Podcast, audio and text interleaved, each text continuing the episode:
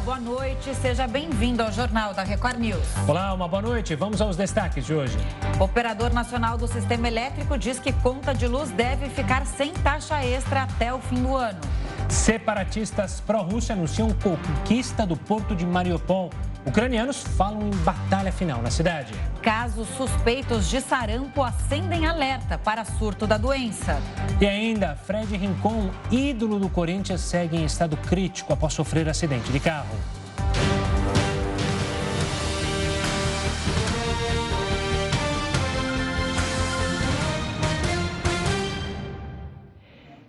A alta do petróleo no mercado internacional também atingiu o setor aéreo. Quem atualiza as informações direto de Brasília é o repórter Matheus Scavazini. Matheus, boa noite para você. E as passagens aéreas também estão mais caras, né? Estão sim, justamente por conta do preço do petróleo. Boa noite, Camila, Gustavo. Representantes das empresas aéreas se reuniram hoje com o presidente da Câmara, Arthur Lira, e com o ministro da Economia, Paulo Guedes, para tentar encontrar uma solução para o aumento do preço do querosene de aviação. Segundo as companhias, isso tem provocado o reajuste das passagens aéreas. O combustível teve um aumento de 15,7% só de janeiro a março. O governo já zerou PIS e COFINS para o combustível de aviação, o, gerando uma economia de 300 milhões de reais para as empresas, mas que, segundo elas, não significa muito em relação ao custo final, ao preço para os consumidores. O preço das passagens aéreas também impacta na inflação. Em março, o índice foi de 1,62%, segundo o índice oficial, o que surpreendeu até mesmo o presidente do Banco Central. Roberto Campos Neto espera um alívio da inflação no futuro é, causado justamente e principalmente pela desvalorização do dólar. Até isso se adequar, os brasileiros vão ter que programar com meses de antecedência para conseguir pegar a passagem aérea num preço mais em conta. Camila, Gustavo. Obrigado pelas informações, Matheus. Uma ótima noite. O diretor-geral da ONS informou que a conta de luz deve ficar na bandeira verde, a mais barata, durante o ano todo, olha só. A gente vai chamar o Heroto Barbeiro para falar sobre esse assunto. Heroto, além, obviamente, da população em geral ficar feliz, donos de padaria também estão comemorando a queda no preço? Explica para a gente a ligação entre uma coisa e a outra. Uma ótima noite. Olá. Olha, de fato eles estão comemorando. Nessa história que a gente acompanhou aí a respeito do preço do trigo, importação e tudo mais, nós aprendemos o seguinte, que no pãozinho francês, só 35% do preço é o trigo. Sobra 65% outras coisas. A maior parte desses 65% é energia elétrica. Vocês já viram alguma padaria funcionando com forno a lenha? Provavelmente não. Né? Talvez pizzaria sim, padaria não. Olha aí o forno. Esse forno são, for, são fornos elétricos. E, consequentemente, você tem aí uma, um, um dispêndio, um uso de energia muito grande. Então, por esse motivo, quando cai a energia elétrica, deveria cair o preço do pãozinho. Quer dizer, ué, mas não caiu o preço do trigo? Tudo bem. Mas o trigo é, o trigo é apenas 35% do preço desse pãozinho que vocês estão vendo aí. Então, com a ONS dizendo não, agora não vai ter mais bandeira, nenhuma bandeira que não seja bandeira verde, consequentemente, então a gente deveria ter o pãozinho mais barato. Agora tem um detalhe interessante que é o seguinte: a ONS também não está fazendo isso por moto próprio, ela está olhando as hidrelétricas brasileiras, os reservatórios. Eu estava olhando agora há pouco, todos eles estão lotados de água, todos. Inclusive os daqui da região centro-sul. No norte, só para a gente ter uma ideia, os reservatórios estão com 98% de água. O que significa o seguinte: choveu muito e, consequentemente, essa, essa água vai gerar energia elétrica. Agora, por que, que barateou? Porque vão desligar as usinas termoelétricas que funcionaram muito ano passado, movidas a diesel, movidas a gás, movidas a óleo combustível, que além de ser muito caro, são poluentes. Então, por esse motivo, nós vamos ter um ano mais verde e vamos ter também aí uma energia mais barata. Só com detalhe, eu tive olhando aqui alguns analistas de mercado e eles dizem o seguinte: com essa queda do preço da energia elétrica de aproximadamente 20%, a inflação do mês de maio vai cair aproximadamente para 0,20. E há alguns que dizem que vai haver até uma deflação no mês de maio. Tal a queda e tal a importância que a energia elétrica significa também na cadeia toda de produção de produtos do Brasil. Então não é só o petróleo, não é só a gasolina, não é só o etanol. A energia elétrica tem um preço e uma importância fundamental, porque não vamos esquecer o seguinte: as fábricas são movidas por motores elétricos. Uma parte das, da, das ferrovias, motores elétricos. Com esse preço mais baixo, vamos esperar uma inflação mais baixa para o mês de maio, segundo o pessoal que entende aí de mercado. Tá certo, Heródoto. A gente tem uma entrevista daqui a pouquinho para falar mais sobre a conta de luz, né? E sobre as consequências disso é, no posso sistema elétrico. Passar, posso passar Posso passar minha conta para vocês pedirem algumas informações para mim? passa, passa aqui por WhatsApp, a gente Manda faz um print as perguntas. aí da conta. e, mas, de qualquer forma, você trouxe essa observação da inflação, né? É bem pressionada desde o ano passado com a, a história da gasolina, dos combustíveis e também com a energia elétrica, esperar mais uma vez, que essa pressão atenue é, brevemente. Se for maio, melhor ainda, né, Heródoto? Então você volta daqui a pouquinho para falar outros assuntos. Até já. Até já, obrigado. Até já, Gabi. A gente continua falando de inflação porque o presidente do Banco Central admitiu hoje que se surpreendeu com o resultado da inflação registrada em março deste ano.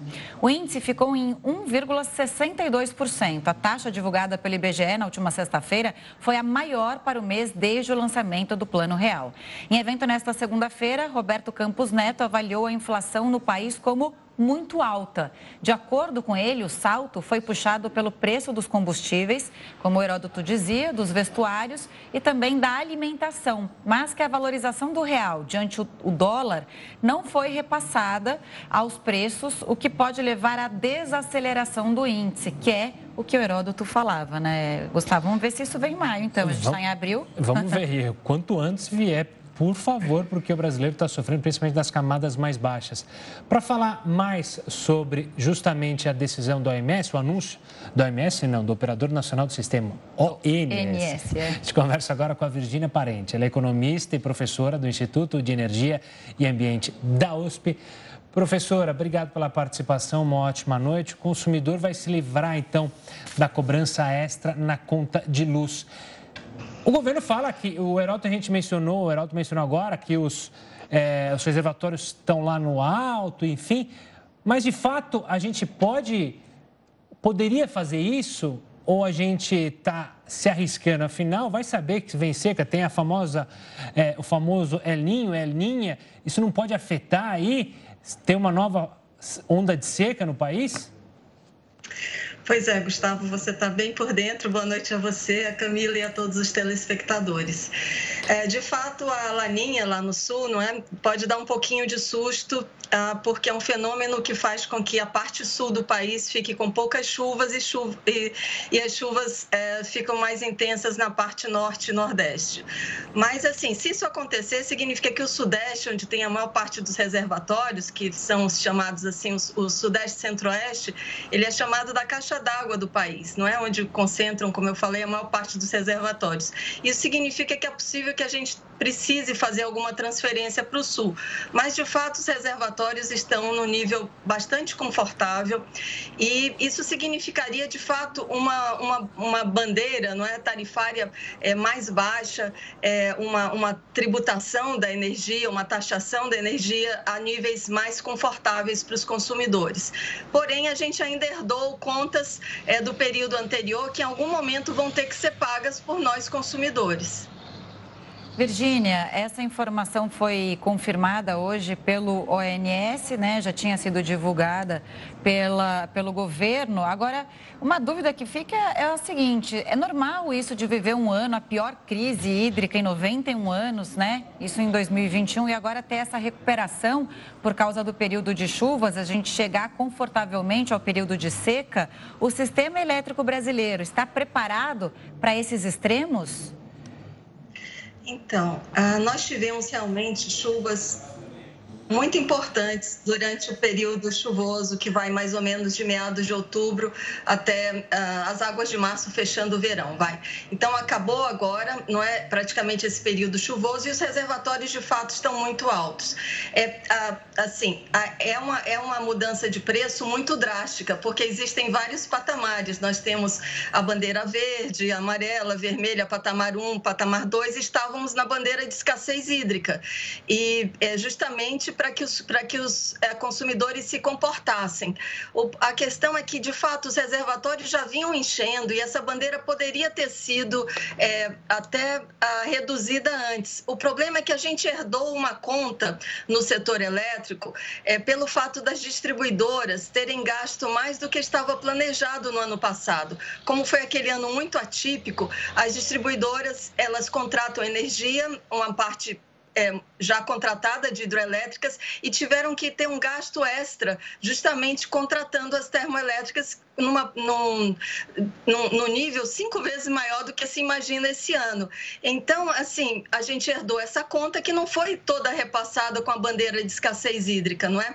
é, é teria que subir bem mais, uns cinco, seis reais a mais. Uh, por unidade de energia vendida para que, é, para que, de fato, as distribuidoras recompusessem seu caixa. Isso poderia, de certa forma, ser diluído agora, porque quanto mais longe do fato, pior é.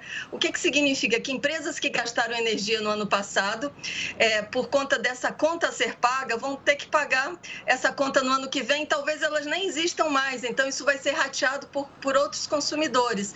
O ideal é que o preço sinalize o que está acontecendo no mesmo momento momento, mas nem sempre isso é possível. Ou seja, quando existe abundância de água, abundância de chuvas, quando, é, quando um bem está aí disponível, que as empresas possam usá-lo mais e que as famílias também possam usá-lo mais e, e gastem menos com isso. Mas, de fato, há uma preocupação em relação a ser um ano eleitoral, não é? Um ano de eleições e que o governo é, poderia, é, assim, recompor esse caixa das distribuidoras de uma maneira mais rápida e não deixar jogar isso para para o ano que vem. Isso, de fato, é uma preocupação no setor. Mas sempre contas mais baixas são muito bem-vindas para a competitividade do país. O Heródoto estava comentando que conta de energia pesa muito no nosso pãozinho. E pesa muito também agora que o gás está alto. Empresas, tem empresas que elas arbitram. Em vez de usar mais gás, elas podem usar, por exemplo, fornos ah, é, elétricos em vez de fornos a gás. Então, isso, de certa forma, é bom para a competitividade do país e alivia o bolso das famílias no momento de inflação tão alta. Professora, me diz uma coisa: a gente está passando, então, vai passar esse ano, como choveu bastante, tranquilo com a questão dos reservatórios. Qual lição de casa o país poderia fazer para aproveitar esse momento que a gente está em abundância, para justamente é, fazer aquela não troca, ou mais, é, deixar mais verde, ainda mais verde a nossa matriz energética. Quais investimentos a gente poderia fazer? E se esse dinheiro que a senhora mencionou, que foram é, no empréstimo para os operadores, que se gastou muito, isso acaba inviabilizando qualquer tipo de tentativa de novos investimentos, seja é, em energia eólica, seja na energia solar? Gustavo, você está certíssimo. Nós somos um país abençoado, com muitas fontes de energia e fontes renováveis. Temos ótimos ventos, temos um sol muito bom em várias partes do país. Países que têm sol é, piores do que o nosso, né? a insolação pior do que a nossa, têm expandido a, a participação da energia solar no mix energético de uma maneira muito mais forte. Sim, fica aí uma lição que a gente não pode botar todos os ovos na mesma cesta e que nós devemos diversificar. E devemos diversificar para as energias renováveis, para seguir essa tendência mundial de imagem do país ser um país que produz a partir de uma matriz muito verde, muito limpa e menos emissora, contribuindo para que não haja emissões. Mas há também algumas outras é, preocupações relacionadas a essa questão do que fazer dentro da linha do que você perguntou. Uma das coisas mais importantes para serem feitas é adiantar as linhas de transmissão, fazer com que elas fiquem prontas, porque elas são como vasos comunicantes entre a água que às vezes chove no Nordeste e no Norte e a água que falta no Sudeste, onde tem uma, a maior parte do PIB no país, e no Sul também.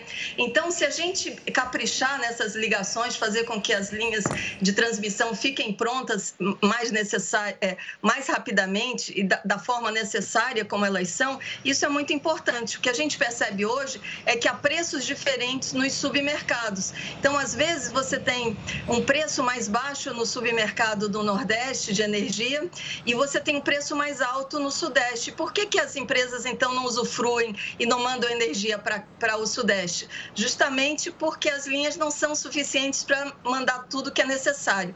Então, essa diferença de preço também entre as regiões do país também é um sintoma que a gente precisa de mais linhas de transmissão, além de uma pluralidade maior de fontes, como você bem ressaltou.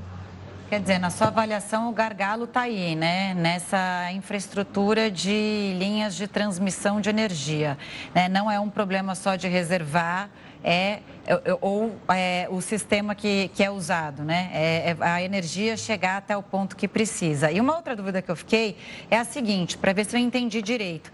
É, normalmente, é, quando as termoelétricas são acionadas, é o consumidor que paga e aí pode ser, tem um tempo para isso, não precisa ser exatamente naquele momento em que a termoelétrica foi acionada. Então, a conta que a gente teve do ano passado pode ficar para 2023. E essa pausa agora para da, da, linha da, da, da, tarifa de escassez hídrica para é, a tarifa verde já e não pegar uma intermediária. Que é a mais baixa. Hã? Que é a mais baixa. Né? Que é a mais baixa, que não tem nenhuma taxa, taxa extra. A gente está pagando a energia como ela vale, né? É, o, o preço de mercado realmente. É, é acertada agora essa pausa? O certo talvez fosse pagar um preço intermediário e aí, se a gente precisar aumentar a energia no ano que vem, poderia ser, mas fazendo essa matemática agora, qual a, é, seria a tarifa adequada para esse momento de inflação e tudo que você falou aqui no Brasil? Camila, tem esses dois aspectos, né? Tem esse aspecto da inflação que você muito bem chamou a atenção, e por causa da inflação, o governo está optando em não repassar esse custo dos empréstimos que é, é, que precisam ser pagos, não é? E ao incrementar a tarifa para pagar o despacho termoelétrico muito acima do planejado, esse aumento de tarifa não foi suficiente para cobrir todos os gastos das distribuidoras. Tem uma conta aí para ser paga. Então, o governo está optando por, por, é, por postergar esse pagamento. Do ponto de vista da teoria econômica, o ideal é que você faça isso o quanto antes, o mais rápido possível. E é, é porque você quer endereçar para quem gastou. Então, assim, pode ser que tenham empresas que usufruíram da energia no ano passado, dessa energia cara, e que não estejam aqui mais no ano que vem, que fechem, que mudem de atividade. Então, essa conta de que as pessoas consumiram não necessariamente vai ser paga pelos mesmos consumidores lá na frente. Além disso, os preços devem sinalizar a realidade. Então, se a realidade está mostrando reservatórios cheios, o ideal seria que os preços é, afundassem realmente, caíssem como estão caindo. Mas lá atrás eles deveriam ter subido mais do que eles subiram. Entretanto, poderia ficar insuportável para o consumidor. Então, do ponto de vista estrito da teoria econômica, os preços deveriam ter sido ainda mais altos na bandeira de escassez hídrica e agora deveriam realmente estar mais baixos. E a gente já deveria ter pago todo o empréstimo. Mas isso daí tem um custo social. Então, há uma opção, um meio de campo entre o que, o que é socialmente desejável e o que a sinalização econômica sugere, que é você realmente mandar os consumidores se comportarem e, e os preços são uma punição para isso. Olha, filhos, tomem banho rápido, não vamos ficar abrindo e fechando a geladeira, é, vamos usar energia com parcimônia. As empresas que podem mudar é, o seu consumo de energia elétrica para algum outro insumo, que façam isso no momento em que ela está escassa. E os preços obrigam as pessoas a se comportarem e a consumirem menos. Então, sim, se sobe preço quando as coisas faltam e se baixa preços ou tarifas quando elas estão abundantes. Nesse momento, a energia está abundante, mas postergar esse pagamento não é uma ideia muito boa. Tá certo. É uma equação complicada de se resolver, né, professora? Quero agradecer demais a sua participação, sua explicação sempre simples e didática para a gente entender toda essa confusão de números com a energia. Um forte abraço e até uma próxima. Abraço para você, Camila, e para você, Gustavo, e para todos os telespectadores. Boa noite, Virgínia. Seguimos aqui. O ex-ministro da Fazenda, Eduardo Guardia, morreu hoje aos 56 anos. Economista de formação, ele foi ministro entre 2016 e 2018 no governo Temer. Guardia era sócio e presidente executivo da gestora de investimentos BTG Pactual desde 2019. No setor público, ainda trabalhou como secretário executivo do Ministério da Fazenda e foi secretário do Tesouro Nacional durante a gestão de Fernando Henrique Cardoso. No governo de São Paulo, foi secretário de Fazenda na gestão de Geraldo Alckmin. E agora, assim, falando da OMS, a Organização Mundial da Saúde afirmou, veja só, que mais de 20 países não vacinaram nem 10% da população contra a Covid-19. E agora o mais assustador, pelo menos três países não saíram do zero. A lista foi divulgada nesta segunda-feira. Entre os países com 0% da população vacinada estão a Coreia do Norte, Burundi e a Eritreia. Outros 21 países não atingiram a marca de 10% de imunização coletiva. 16 países da lista estão na África. A OMS afirmou que a baixa cobertura vacinal deixa as populações sob um risco maior. Outras duas metas não foram atingidas. A primeira era de imunizar 40% da população mundial até o fim do ano passado. A OMS também previa chegar à cobertura vacinal de 70% do mundo em meados de 2022.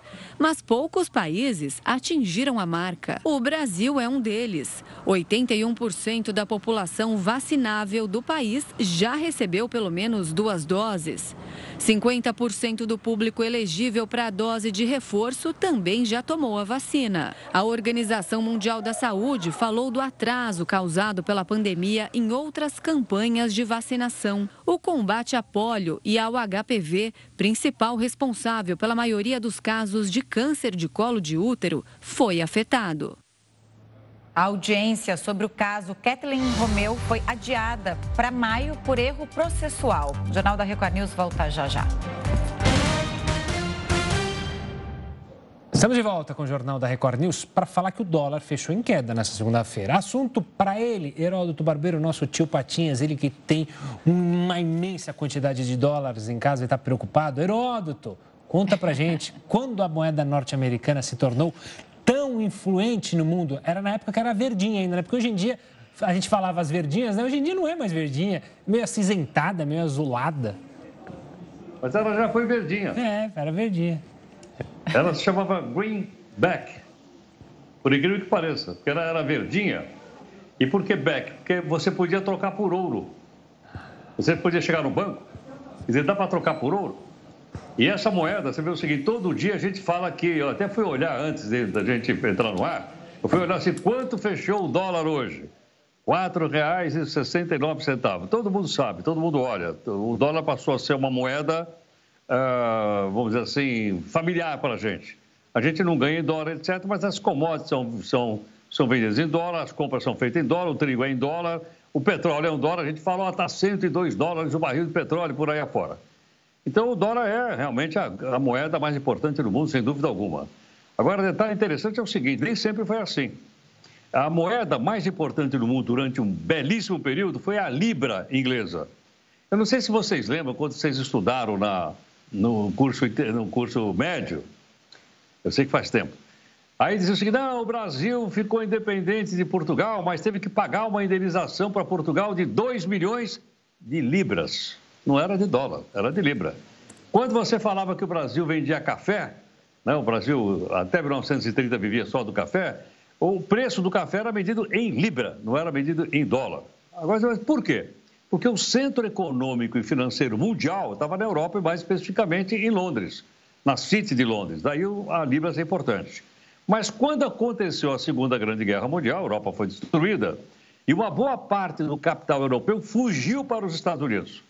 Então, o centro financeiro mundial mudou. Ele saiu de Londres, lá da City de Londres, e foi para Wall Street, em Nova York. E em Nova York, como vocês sabem, é a terra do dólar. Então foi aí que o dólar começou a se tornar uma moeda fortíssima mundial. E hoje os países guardam dinheiro em dólar. A gente falou, ah, a Rússia teve 600 bilhões de dólares bloqueados. O Brasil tem uma reserva de 450 bilhões de dólares. Todo mundo fala em dólar, em guardar dinheiro em dólar. Tem uma confusão no mundo? Todo mundo corre para investir em dólar. Mas não tem outras moedas? Tem.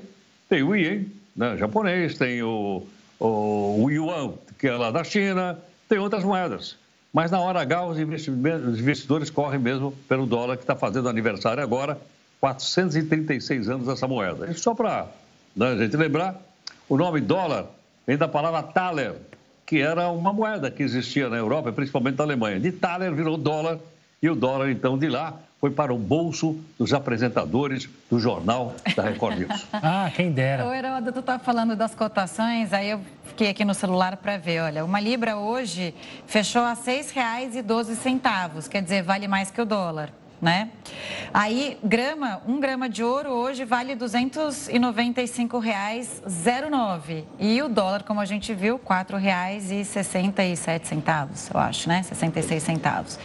Quer dizer, né, se a gente olhar a comparação entre, a, entre as moedas, a gente pode tirar aí uma conclusão, né? Mas o dólar, sem dúvida, é. eu acho que é a, a moeda mais popular mundialmente, dizendo, por causa de, de toda a parte econômica.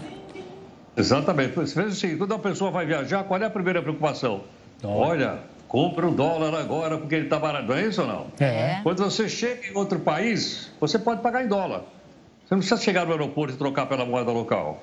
Você uhum. paga com cartão e ele transforma aquele dólar e vem aqui, depois vai vir na sua conta aqui. Mas é a moeda, sem dúvida alguma, da maior economia do mundo e da Segunda Grande Guerra Mundial para cá, o dólar imperou e continua imperando apesar de, logicamente, outras potências tentarem ocupar esse espaço. Mas, por enquanto, é o dólar. Eu vou contar uma história rapidinho antes que a nossa editora-chefe se descabela em cima. sobre o dólar.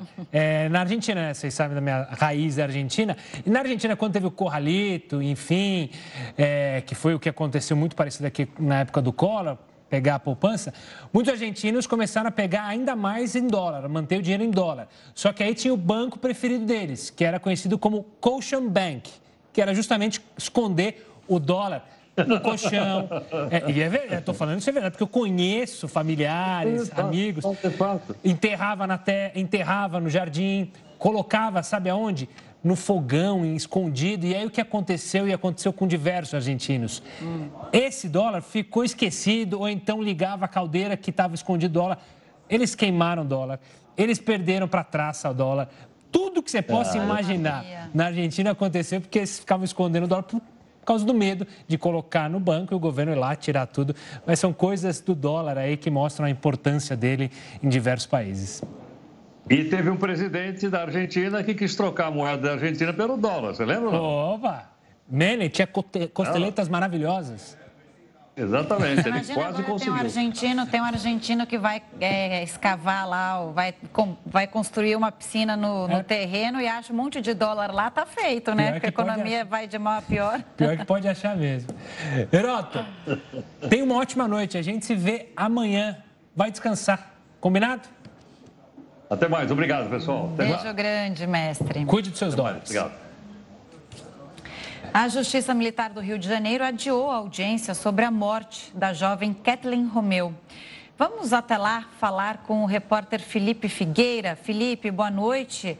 Por que e para quando foi adiado? Boa noite, Camila e Gustavo. A audiência estava marcada para hoje, mas foi adiada para o dia 16 de maio. Essa seria a primeira audiência para tratar da acusação de fraude processual de policiais militares no caso da Kathleen. Segundo o tribunal, o motivo para o adiamento foi um erro processual. O sorteio para o conselho de sentença foi feito considerando que todos os réus eram soldados ou sargentos da PM, mas um deles é capitão ou seja, um oficial da corporação. Como o conselho precisa ser formado por policiais com patentes superiores às dos réus, o tribunal terá que realizar um novo sorteio. Kathleen tinha 24 anos e estava grávida. Ela foi atingida por um tiro no complexo do Lins, na Zona Norte, durante uma ação da Polícia Militar. Os PMs dizem que foram atacados por criminosos e revidaram os disparos. Voltamos com vocês, Gustavo e Camila.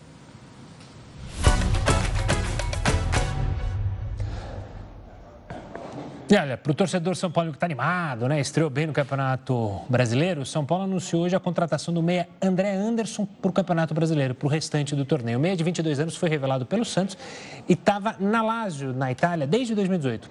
Ele assinou o contrato de empréstimo até o meio de 2023, se tornando assim o sétimo reforço do tricolor paulista para a temporada. O clube ainda negocia a contratação do zagueiro Igor Rabelo, que está de saída do Atlético Mineiro. Ex-jogador do Corinthians, Fred Rincon, sofreu grave acidente na madrugada de hoje. O Jornal da Record News volta já já com os detalhes sobre o estado de saúde do atleta. Estamos de volta com o Jornal da Record News para falar do ex-jogador e ídolo do Corinthians, Fred Rincon. Ele passou por uma cirurgia, depois de sofrer um grave acidente na madrugada desta segunda-feira. Ele segue em estado crítico. O procedimento durou quase três horas. De acordo com o boletim médico, as condições são muito críticas e, por isso, ele segue na área de terapia intensiva sem previsão de alta. De acordo com a imprensa colombiana, o carro em que ele estava, como está vendo nas imagens, bateu num ônibus na cidade de Cali, num cruzamento. Outras duas pessoas que estavam no veículo, com o jogador e o motorista do ônibus, também ficaram feridos. Toda a força para o Fred Rincon. Eu, que sou corintiano, lembro muito, muito bem como ele dominava o meio-campo corintiano. Foi ídolo também no Palmeiras, histórico, jogador da Colômbia. Toda a força para o Fred Rincon e para a família. Agora, as imagens são impressionantes, né? A velocidade tanto dele quanto do ônibus. Aí a gente vê as imagens, é, é, deve ser, né? Deve ser no dia seguinte. Olha lá, a gente vai ver a imagem. Ele não, não vamos. Mas é, até que o carro não ficou tão destruído, né? Claro que essa, essa parte ali do passageiro ficou. É, tá foi, foi abalada, mas olha só, aí ele é lançado para frente e o ônibus para ali naquela posição que a gente viu nas imagens do dia seguinte. E ele está com um quadro muito parecido, obviamente. Cada um tem a sua especificidade, mas com um traumatismo craniano muito parecido com o que aconteceu com o Rodrigo Mussi influenciador digital que também sofreu acidente aqui na Marginal Pinheiros, a gente noticiou. É, é torcer para que eles consigam recuperar. Ambos são fortes, né, fisicamente, têm um perfil de é, físico muito bom, então é torcer para que eles se recuperem prontamente. Militares russos afirmaram que destruíram um carregamento de mísseis fornecidos pelo Ocidente à Ucrânia. Já o presidente Volodymyr Zelensky criticou os ataques à cidade de Mariupol.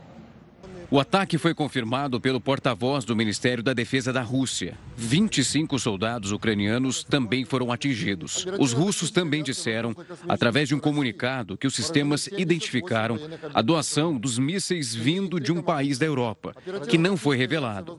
As autoridades ucranianas não comentaram esse tema. O presidente Volodymyr Zelensky criticou o exército da Rússia durante uma conferência com o parlamento da Coreia do Sul. O líder ucraniano falou também sobre a situação situação da cidade de Mariupol. Mariupol está destruída. Há dezenas de milhares de mortos, mas mesmo assim, os russos não param essa ofensiva. Eles querem fazer de Mariupol um exemplo. Segundo o prefeito da cidade, 40% da infraestrutura da cidade sofreu danos irreversíveis. Equipes de emergência seguem as buscas por vítimas. O número de civis mortos pode ultrapassar os 20 mil. Olha, o ucraniano se prepara, então, como a gente mostrou aí, para uma batalha final em Mariupol. Sobre isso, a gente conversa com Alexandre Uerrara. Ele é professor de Relações Internacionais na SPN. Professor, uma boa noite, obrigado pela participação aqui conosco. Como que a gente pode analisar essa guerra e esse momento marcante e se fala até que a Rússia está se manejando para fazer uma guerra definitiva por Mariupol. Por que tão importante esse porto, esta região? Boa noite, Gustavo. Boa noite, Camila. Obrigado mais uma vez pelo convite para a gente poder conversar. É, o que a gente está percebendo é que aparentemente está havendo uma mudança aí da estratégia é, da Rússia neste momento. É, em alguns momentos a gente viu aí que a discussão inicial era de que a Rússia entraria para fazer uma, uma ação em Donetsk Luhansk, mas depois a gente percebeu que a ação era muito mais ampla do que isso, chegando ali à região de Kiev, tentaram avançar e dominar Kiev, não tiveram sucesso. É, e agora, aparentemente, há uma mudança da estratégia, em que há um deslocamento das tropas desde o finalzinho de março, começo de abril, para a região leste da Ucrânia, e a busca aí de uma dominação agora que pode ser um dos cenários que se almeja pela, pela Rússia, de ter uma divisão mesmo da Ucrânia. E aí, a parte de, é, que nós estamos falando agora, de Mariupol, fazer a paz. Então, essa composição né, de domínio, de tentativa de domínio da Rússia, de toda a região sul da Ucrânia e compondo ali com a região leste, que é a área que, vamos dizer assim, estamos pensando que pode ser o interesse da, da Rússia nesse momento, o interesse de Putin de dominar é, na Ucrânia. Não é um exagero falar em batalha final, é exatamente por causa dessa tomada do porto de Mariupol, que era estrategicamente muito importante para a Rússia? É, o cliente pode pensar que assim, é uma batalha importante dentro do domínio de Mariupol, mas não que seja uma batalha final para o conflito como um todo. acho que o conflito entre a Ucrânia e a Rússia deve se durante mais algum tempo. Hoje mesmo nós tivemos é, algumas informações de que a, a posição do presidente Putin é de, de fato ter é, outras, é, outros alcances, não apenas Mariupol. Então, diante desse cenário, eu creio que a guerra não termina ali. Acho que é uma batalha importante, que é a batalha de Mariupol, mas não é o final da guerra. Mas, professora, ela pode servir ali como um poder de barganha nas negociações, caso é, Putin venha dominá-la. Ele tem mais força na hora de negociar e também uma, não uma derrota, mas o governo ucraniano se mantendo por lá, não resistindo ainda mais pode também dificultar para Vladimir Putin é, numa possível negociação do cessar-fogo? Uhum. Sim. É, de fato, assim, é, é uma região importante, tanto no lado estratégico e geopolítico, pela posição que tem, né? como nós vemos, podemos, é, tivemos um mapa mental aí da, da região, é, hoje um, um espaço que divide ali essa dominação que a Rússia já tem né, na região de Donetsk e Luhansk, que, é, desculpa, que é a parte mais leste, e a parte da Crimeia, né, que está mais abaixo ali. Então, essa região é uma região bastante estratégica. A dominação dessa região consolidaria o domínio da Rússia nessa posição. É, caso a Ucrânia consiga manter o seu domínio, de fato, isso é, quebra essa lógica de unificação e que nós temos visto nos últimos dias, nos últimos é, embates, é uma certa vitória, um certo avanço, uma certa recuperação das forças ucranianas de alguns espaços, né? É, inclusive da região de Bucha, lá, que causou grande impacto sobre toda a população, a comunidade internacional. Então, é um ponto importante, sim, né? é sensível, e é, o interesse russo é de tentar consolidar, mas a gente percebe que as forças ucranianas de resistência têm sido também bastante fortes, então, por isso eu acho difícil dizer que isso vai ser uma batalha final. É uma batalha que continua e que deve persistir durante mais algum tempo. Mais uma vez, a gente vai para aquele lugar de discutir, né? Me parece que o objetivo final da Rússia muda a cada etapa da guerra. Em quase dois meses, o senhor concorda que isso continua acontecendo? Sim, é, eu acho que cada vez mais há uma concordância, um consenso nos analistas internacionais de que é, a, os alvos ou as metas que se desejava pela Rússia não se, não se conquistaram, não foram conquistadas. E neste momento, eu creio que sinais de que esse descontentamento com os resultados acabam se manifestando é, por exemplo, já no final, como eu vinha falando, no final de março, a ideia ali, algumas declarações de que a Rússia é, acabaria negociando, e houve de fato uma negociação, né, uma, uma rodada de negociação entre os ucranianos e, russos, e que eles se retirariam da Ucrânia. Então, houve um deslocamento ali de saída da região próxima a Kiev. É, mas o que a gente percebe é que assim, foi talvez uma mudança mais tática do que, de fato, uma decisão de sair da, da Ucrânia. E esse sucesso, pela perdas baixas de tanto de pessoas, de soldados, como de, de equipamentos, a gente pode perceber é, neste momento com a troca do comando é, das forças. Né? Nós tivemos hoje um, um, novo general que passa a assumir o comando das operações militares da Rússia, o general Alexander Dornovik, e, e, a ideia, me parece, pelo menos que a gente tem visto, acompanhado, é de tentar agora fazer uma coordenação dessas ações militares, dado a percepção de fracasso ou de insucesso que vem acontecendo nas operações feitas pela Rússia até este momento.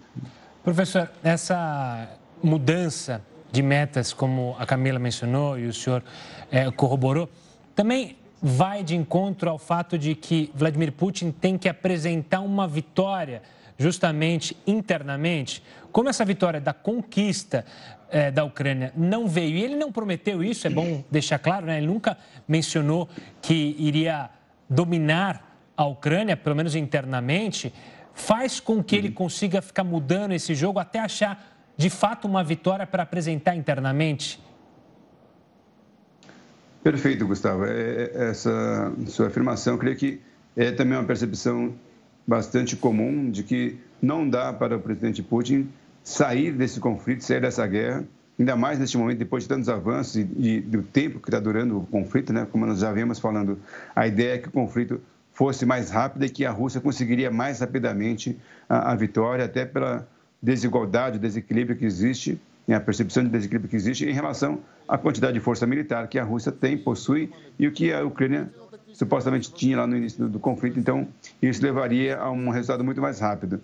Já se passaram 47 dias, a vitória não veio e principalmente agora, nos últimos dias, com essa é, reviravolta, ou seja, a perda de alguns espaços que a Rússia já vinha ocupando, é, a sensação para os russos e para o presidente Putin provavelmente é aí sim é, de derrotas, pelo menos em algumas batalhas que vêm sendo feitas, e isso é, assim, contraria totalmente o que a gente entende, conhece aí do perfil do, do presidente Putin né, e aquilo que ele pode apresentar domesticamente. Então, isso acho que é um ponto importante. Então, toda essa mudança que a, a Camila falou da, da, estratégia, de ações militares, tem a ver também um pouco com isso. Acho que essas coisas vão se ajustando, tentando trazer uma imagem para a Rússia de que é, as ações estão sendo vitoriosas, estão tendo sucesso e que estão sendo realizadas de acordo com o planejamento russo. A gente percebe que há várias mudanças, e toda vez que eles mudam, eles dizem que é um planejamento, uma estratégia russa, que tudo, tudo acontece de acordo com o que a Rússia planejou.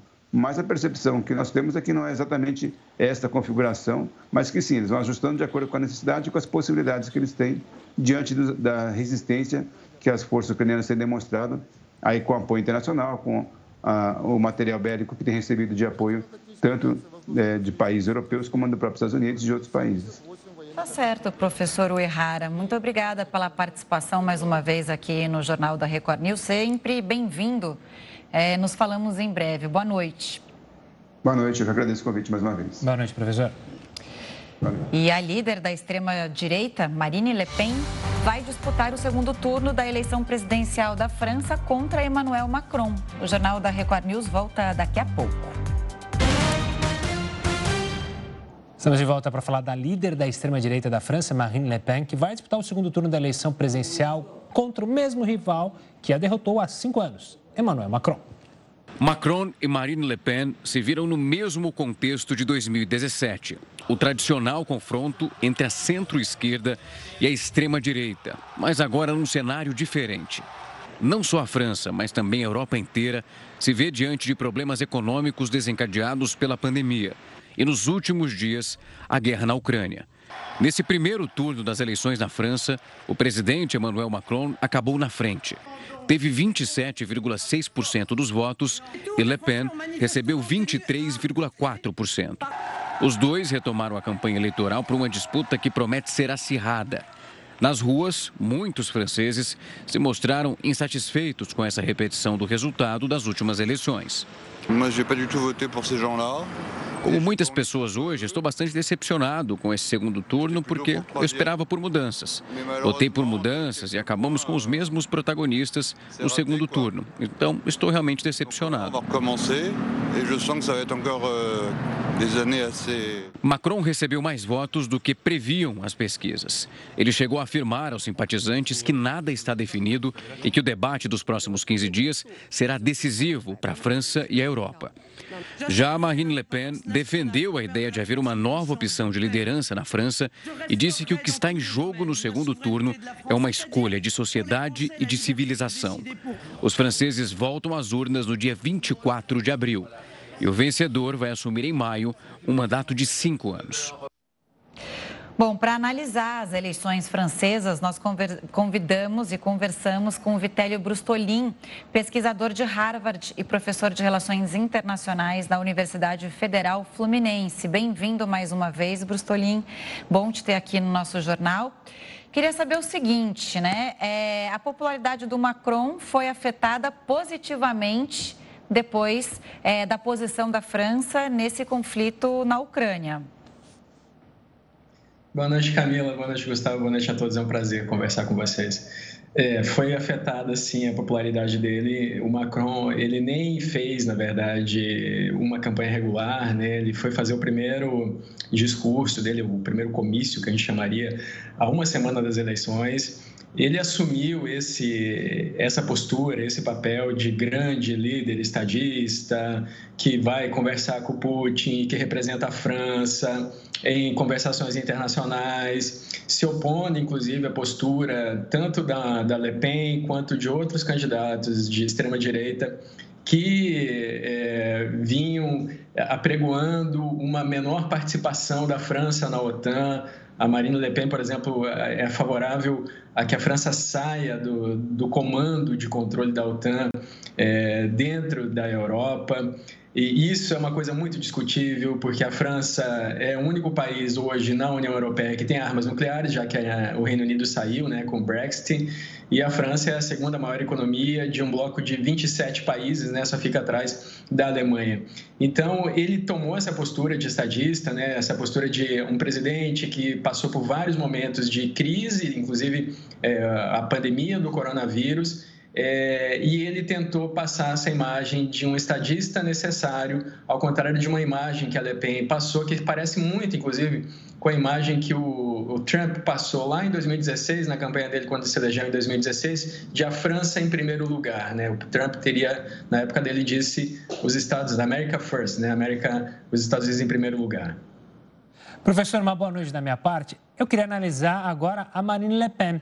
Porque se a gente olhar para a eleição passada, que esses dois mesmos personagens se enfrentaram, a gente tinha uma Marine Le Pen considerada uma extremista, não que tenha mudado isso agora, quatro anos depois, mas ela amenizou no discurso, né? Muita gente fala que Marine Le Pen, paz e amor, é, nesse momento, com um discurso muito mais centralizado. A gente está vendo uma diferença na Marine Le Pen. Ela está, de fato, é, mais amena, ou a entrada até de um outro ator, que foi o Examu, é, candidato mais extremista, que ela ajudou a deixar ela com uma cara mais palatável para o eleitor? Ela tentou passar uma imagem mais amena, né? Ela, ela se disse chocada há poucos dias quando o Macron disse que o projeto dela era de xenofobia e afastamento e isolamento da França. É, mas, na verdade, é claro, o, o, Zemmour tornou a imagem dela muito mais suave, né? porque o Zemmour é ultra-direita. Agora a gente tem que usar esse tipo de expressão. A Marine Le Pen ela continua sendo extrema-direita, né? o Zemmour é ultra-direita. Ultra-direita no, no, sentido de ter sido condenado na justiça por declarações racistas e xenofóbicas, nesse, nesse nível. Né? Agora, a Le Pen ela tem declarações, a gente precisa entender também o contexto da França, né? porque olhando de fora aqui, a gente tenta analisar o contexto geopolítico, como é que isso ficaria em termos de, da OTAN, da representação da França na OTAN, especialmente porque, vejam, a, o segundo turno é agora, dia 27 de abril, mas o mandato começa já dia 13 de maio, ou seja, menos de três semanas depois do, do segundo turno. E aí, será que até dia 13 de maio vai ter acabado a guerra na Ucrânia? Porque se não tiver acabado e a, e a Marine Le Pen se for eleita, a gente tem que lembrar que a Marine Le Pen ela era pró-Rússia, ela era pró-Putin, há pouco tempo ela parou de falar sobre isso, aí meio que endereçando a sua pergunta, né, Gustavo, porque ela tinha uma postura de proximidade com o Putin, ela ainda tem uma postura de proximidade com Orbán, que acabou de se eleger na Hungria, e o presidente Duda, que é o presidente é, da Polônia, ele é tido também como presidente de extrema-direita, então faria um eixo de extrema-direita dentro da Europa, enfim, é, isso tudo interessa geopoliticamente, interessa na configuração da Europa, né, é, agora, ela continua tendo algumas bandeiras, né? Então, por exemplo, ela é contra que, que pessoas que tenham parentes dentro da França possam que tenham reagrupamento familiar, como é chamado lá, né? Então, você tem parentes dentro da França, você não é francês e você pode migrar para a França e ter facilidades. Ela tem algumas bandeiras de é, você precisa trabalhar cinco anos para ter direito a algum benefício social. E isso agora, nesse momento, porque o custo de vida na França ficou muito mais caro, né? o índice de desemprego não é tão elevado, ele é 7,4%, que é um índice até baixo, né? é o menor índice em 30, quase 40 anos para a França. É, mas a inflação é muito alta, né? E a guerra na Ucrânia ela faz com que o preço dos combustíveis e, e do gás fique muito mais caro. E isso acaba afetando na inflação e afeta no custo de vida das pessoas. Então, ela tem um discurso mais para dentro da França, né? É como os franceses podem ser protegidos de imigrantes, né? Porque tem uma crise migratória que não é de agora. Ela, essa crise migratória é a segunda maior desde a Segunda Guerra Mundial e ela, aliás, é a maior, né? Essa da Ucrânia agora é a segunda, a maior é a da Síria, né? Começa há já alguns anos lá 2011 e muitas dessas pessoas foram para a França. Então, existem questões internas da França que são é, terrorismo, por exemplo. Os franceses têm atentados terroristas, né? Vocês devem lembrar daquele atentado na boate Bataclan há alguns anos, se tornou notícia internacional. Então, existem questões que são que, que interessam às pessoas, ao custo de vida, ao dia a dia dos franceses e que não são questões tão relevantes em termos geopolítico, mas que vão acabar afetando a geopolítica de qualquer forma. Só para fechar, a gente tem mais um minutinho e meio só. É, eu queria só entender, isso que você falou vai de encontro a justamente o fato de que é, é, franceses que votaram, por exemplo, no Mélenchon, que é um candidato à esquerda, estão pensando em votar justamente agora no candidato da extrema-direita, que é a Marine Le Pen. É toda essa conjuntura interna que está fazendo o francês desconfiar demais do Emmanuel Macron? O Mélenchon pediu para os candidatos, para os, eleitores não votarem na Le Pen. Né? Ele, ele fez esse pedido. Né? Há muita insatisfação, né? apesar da, da quantidade de abstenção não ter sido muito elevada, foi 25 ponto, alguma coisa por cento, né? muito parecido com 2017 é, as pessoas estão insatisfeitas com esse segundo turno.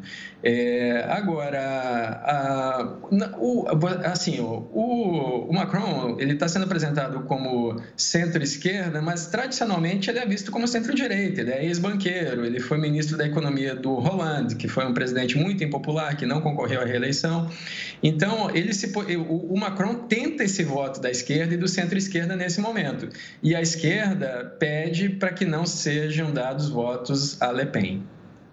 É engraçado, né? Porque essa eleição na França nos mostra a história do voto útil, né? Que ajudou Macron passar para o segundo turno.